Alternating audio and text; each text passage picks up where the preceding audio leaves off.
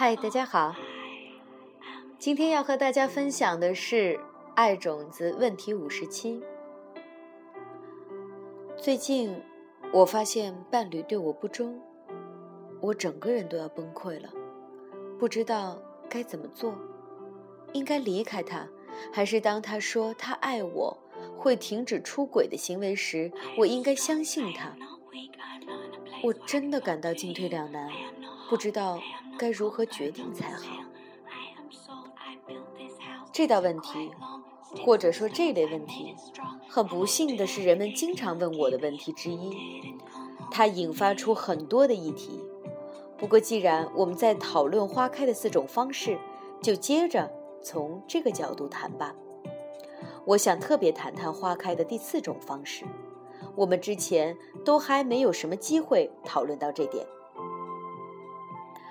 我走在马来西亚靠近新山市。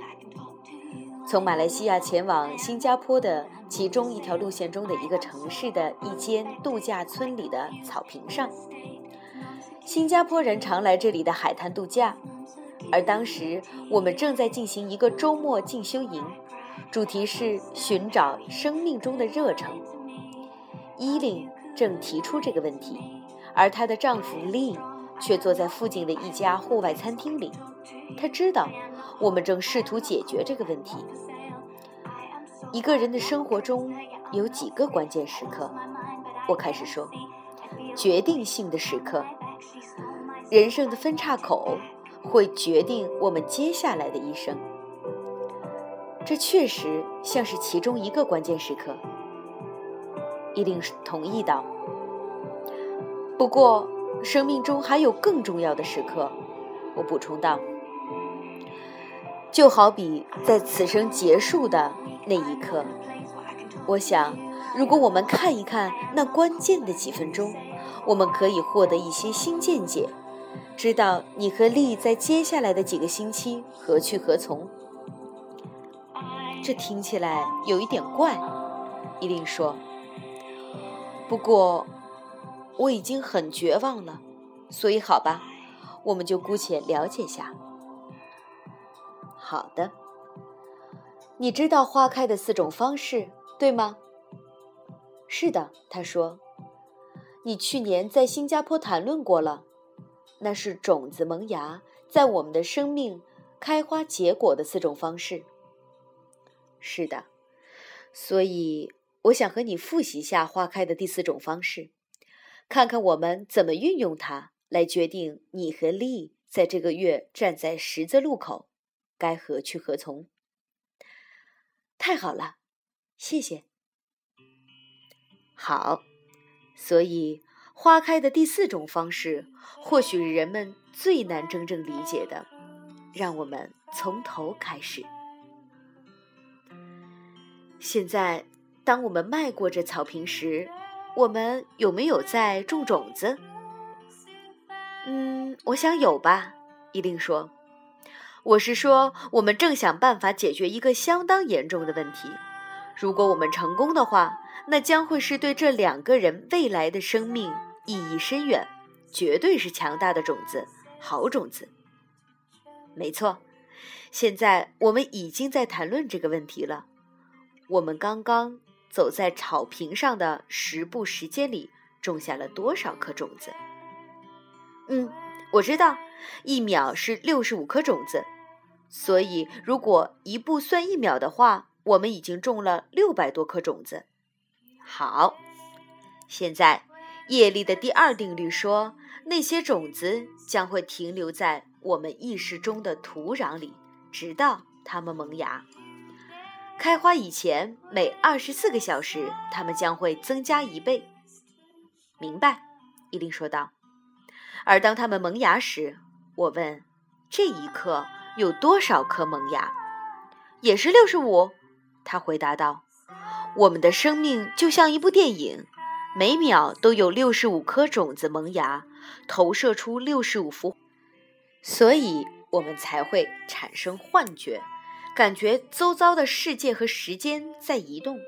所以，你看出这个算法的问题了没有？”有一个问题，他点头说：“如果每秒钟创造出六十五颗种子的话，那些已经创造出来的种子不断倍增，直到它们萌芽进入我生命为止。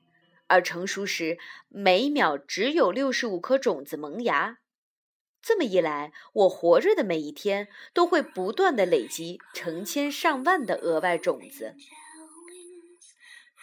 正是如此，我同意道。而这些额外的种子怎么办？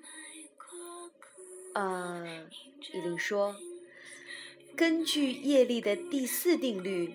种子一旦种下以后，它绝对不会就这样消失。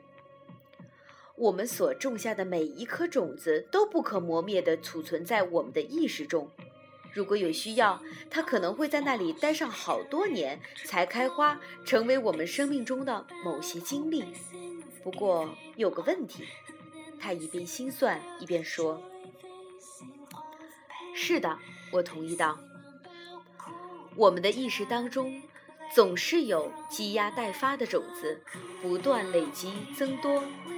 现在，要是我们到了生命的尽头，当一部汽车车身发生故障，会发生什么事情？我知道，你把人的躯体比喻成汽车的用意。伊琳说，我们曾经谈论过。当我们看见一辆车子停靠在高速公路的一旁时，它显然的出现了某些问题，而且无法继续前进。不过，当我们看见车子停靠在路旁时，没有任何一个人会认为车里的驾驶员一定死了，只是因为车子动不了了，不能证明驾驶员也不能动了。完全正确。所以，身体可以发生故障，停了下来。这不一定能说明任何意识方面的状况。我们不能只凭着意识不再有能力通过移动嘴唇或挥动双手跟我们沟通，就断定意识也停止了。有可能是活着的意识被困在发生故障的躯体里，就好像驾驶员被困在一辆抛锚的汽车里一样。好的，现在这一颗的种子是怎样的呢？我想，那是花开的四种方式这一概念中最有意思的一点。一定说道：“花开的第四种方式指的就是这一刻。”我花了一生的时间储存了额外的种子，不能被销毁的种子，都在我意识当中的储存室里。它们不会在我的躯体停止运转时消失。它们还在，还是会萌芽，投射出一个全新的世界。比如说，我简单的问：“像你上一次看过的电影？”他说：“我们倾向于想象放映室里有一整部电影的胶卷，而放映机则一点一点的抽取，放映到屏幕上。不过，真正发生的是，种子在我们的意识当中以它正常的速度。”一秒六十五颗的速度萌芽，他们会把下一分钟的电影呈现在我们面前，就好像花园里的垫脚石一样。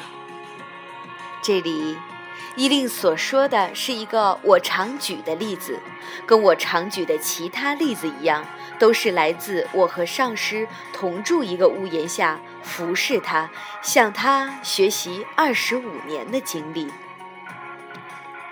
很多年来，就算我和他同住，我都还抱有这样的想法：我所需要学习的一切，都来自那些摆满他房间墙壁的西藏精致古老的书籍。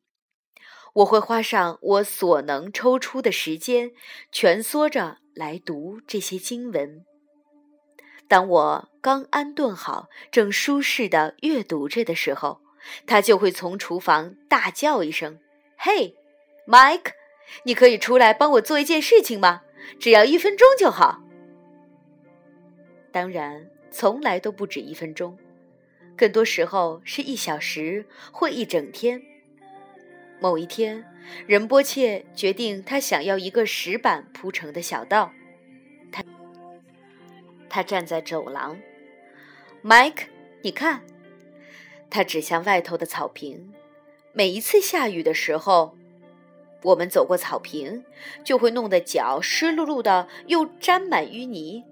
如果我们有一条小道，直延伸到车道，你说那是不是很好？当我回忆起最近建造的那条环绕整栋房子和隔壁的寺庙的人行道时，我的脸上出现了狰狞的表情。我记起我在水泥车周围舞动着泥铲，还吃了不少的苦头，才学习到为什么用水泥时一定要戴手套。哦，不是的，不是水泥。任波切欣喜地说：“我在想，我们可以用石板。那听起来比较合理。买来二十个石板，把它们扑通放在走廊和车道之间的草坪上。”然后我就可以回去埋头阅读那些古老经典。我从上师那里得到他所要的规格，什么颜色，哪一种石头后，便出发到花园用品店。在一个小时之内，我已经回到了走廊，手持石板，倾斜着身子。我瞄准了以后往下抛，我踩上第一块石板，将身体倾斜了过去，然后又抛下了下一块石板。在十分钟以内，我就已经站在车道上，回头满意的看着这条新的小道。现在我需要做的就是走回刚才那些石板，从厨房的门回到我屋里，然后重新阅读刚才仁波切突然决定他不能没有一条石板小道时，我正好读到的十五世纪的书。事实上，我现在可以看见他在屋外踩着第一块石板。他不继续踩着其他的石板走过去，而只是停在了第一块，移动着他的身体，把重心从一只脚转到另一只脚，往下看，微微皱着眉。我们已经在一起相处那么多年了，我几乎可以知道他在想什么。仁波切，有什么不对劲儿吗？呃，Mike，这块石头会前后摇摆。我是说，我在电视上看了一个关于意大利的节目，他们会在石板底下放置沙子来避免它们晃动。他满怀希望地看着我，我没有多说一句话，就走进房间，打电话给了碎石公司，订购了一车的沙子。而我大部分的时间就这样的被消耗掉了。心里渴望着我那些经典，然后拉起一块块石板，铺上沙子，然后再把一块块石板放上去，踩上一块，倾斜着身子把沙子弄平，然后抛下下一块。仁波切只要踩上一块，发现有一丁点的摇摆，就会皱眉不展。我就必须再次拉起石板，调整一下沙子，来符合石头的轮廓。铺一块石头，差不多要花上半小时才可以达到仁波切的标准。终于，我差不多要完工了，踩下最后一块靠近车道的石板，心中有一股说不出的满足感。把事情好好的完成的感觉真好。现在我可以投入书本的怀抱了。只不过时候不早了，天色已黑，是时候为仁波切准备晚饭了。不过那没关系，我做完之后还是可以有一些安静的时间。任波切走出来，站在走廊上，置身于阴影中，然后他踩上了第一块石板，左右转移重心，心满意足地笑着，向对面的我大声喊道：“没有摇摆不定。”不过接着他俯下身来，仔细盯着石头，走到了一旁。蹲下来，好像一名高尔夫球手在判断击球的角度。嘿，Mike，他大声喊道。而我有一个关于我明天会如何度过的不祥的预感。他指着第一块石头说：“大问题，是什么问题呢？”仁波切，我忍住不要抱怨。沙子把石头垫高了，他高声说道。“是的，仁波切。”我努力不要表现出厌烦，因为在西藏传统中，这样对待上师是很不敬的行为。当你来到草坪的这一部分时，剪草机的叶子会撞到石头。我俯下身子看了一看，一如往常，它完全正确。那明天早上你就把小道挖深一点，再铺一层沙子。”他宣布道。上师的话是法律，而我就是这样度过隔天早上的。我想，这总共持续了四天，我肯定已经越过这草坪一百多次了。踏着石板扔下一块，调整一番，踩上去，再扔下下一块。在某一时刻，我突然发觉到，原来这个练习本身就是一堂课，就好像我和仁波切之间发生的很多事情一样。我们的一生就是这样：放置下一块石板，踩上去，再放置下一块。种子在我们的意识中萌芽，然后投射出我们一天中的下一刻。我们走了进去，走进我们物质世界的下一刻，跟下一刻我们身边的人互动。在那一刻，更多的种子萌芽，投射出我们生命中的下一个片段。这就是一令所说的车子在高速公路上抛锚的事情。所以，种子在躯体死后，在车子抛锚后还会萌芽吗？我问他。一定沉思了一会儿。我们说了，在那一刻，意识里已经累积了数以百万的种子。我们也说了，它们不会就这样消失掉。那它们迟早一定要萌芽、开花，创造出我们身边的事物。只不过，他的脑袋里灵光一现，像发现新大陆般兴奋不已。我们都知道，意识里的种子在任何一刻都会创造出你周遭的环境和人物。不过，又是什么创造了意识，让我看见这些人事物呢？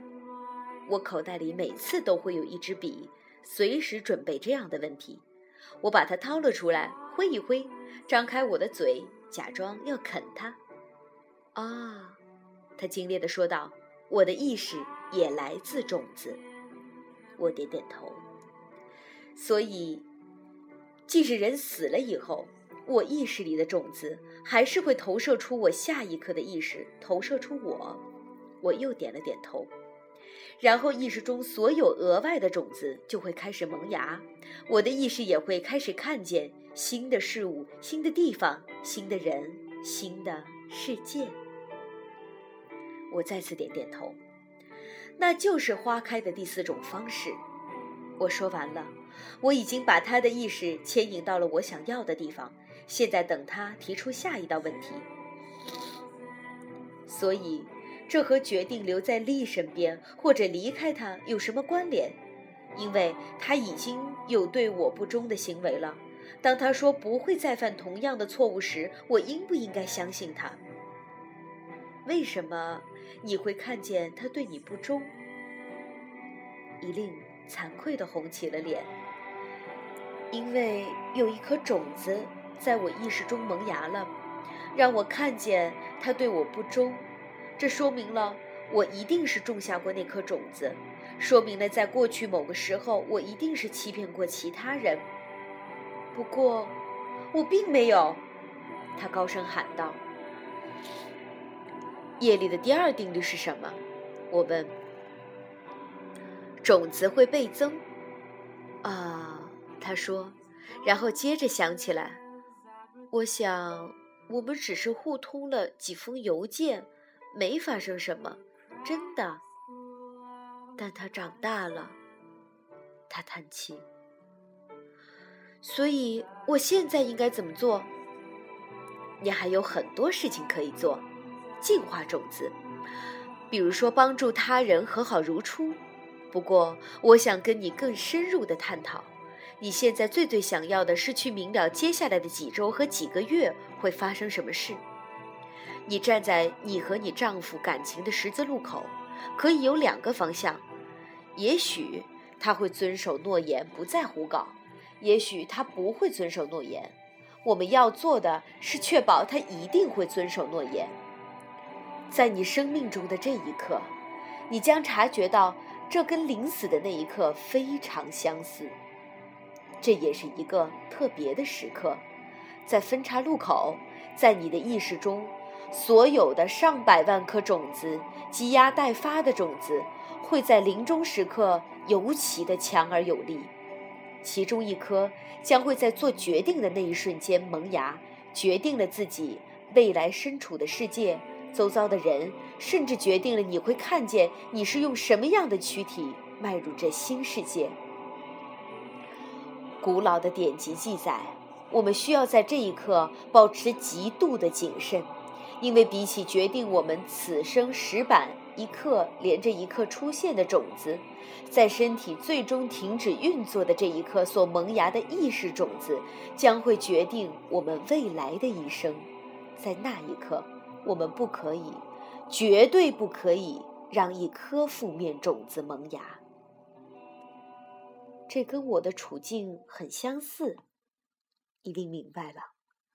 我和丽正处于一个关键的时刻，我绝对不可以让任何一颗负面种子。萌芽导致我看见它再次不忠，因为那将是我们感情的结束。是的，然后我等他最后一道问题，那一切就都好了。假设他说，在我的意识储存室里，那些上百万颗种子当中，可能会有一些让我看见它不忠贞的种子。有没有方法可以确保它们一刻都不会萌芽呢？你现在问对问题了，我笑着说。现在你正在你新生活的门槛，一个和利一起的新生活。我们要确保负面种子不会萌芽。我们都知道种子的基本法则是，它会存在，不能被消灭。不过，我们是否有特别的方法？可以夺走它导致力不忠的力量，一定满怀希望地点着头。是有这种方法的，古老的典籍称为“烧焦的种子”。个人而言，我喜欢把它想象成我用来喂那些飞来我家的野鸟的尼日尔籽。从来没听过。那是一颗从印度进口到美国的特别的种子，小黄雀都很爱吃那种子，只不过它会长成讨人厌的金灌木丛，所以法律规定它必须经过特别的消毒处理后才可以被运到美国。种子还是完整的，对于鸟而言也是一样的美味，不过它绝对不会意外的在你的前院生长。而我们就要这样处理那些会让你看见力不忠贞的种子，我们要为它们消毒。好的，一定坚决地说道：“只要告诉我方法。”我看得出，他正在想这会儿需要一种脑部手术或类似激烈的事情，在做出改变生命的决定的这一刻。在一生的情感十字路口的这一刻，甚至是临终的这一刻，种子会被挑选，决定你即将迈入的新世界。而有一种特别的方法，能确保负面种子不萌芽。方法其实很简单，在一天之中尽可能多点时间，你只要思考身边的人事物如何来自你意识里的种子。这听起来绝对。相当古怪，又或者你真的仔细思考过，正是你所期望的，为负面种子进行消毒，不再看到你丈夫不忠的方法是，很简单，停顿下来，一天当中不断反复思考一切的事情是怎么由你而生的。今早升起的太阳，是来自我为他人生活带来欢乐和光明所种下的种子。今早的早餐是来自我帮助他人饱腹所种下的种子，让我能阅读到这些字眼的眼睛是来自我帮助他人看见并理解他们必须了解的事物所种下的种子。因此，在一整天里，要多次让自己静下来，一贯的喜悦的带着感恩之情，保持正见。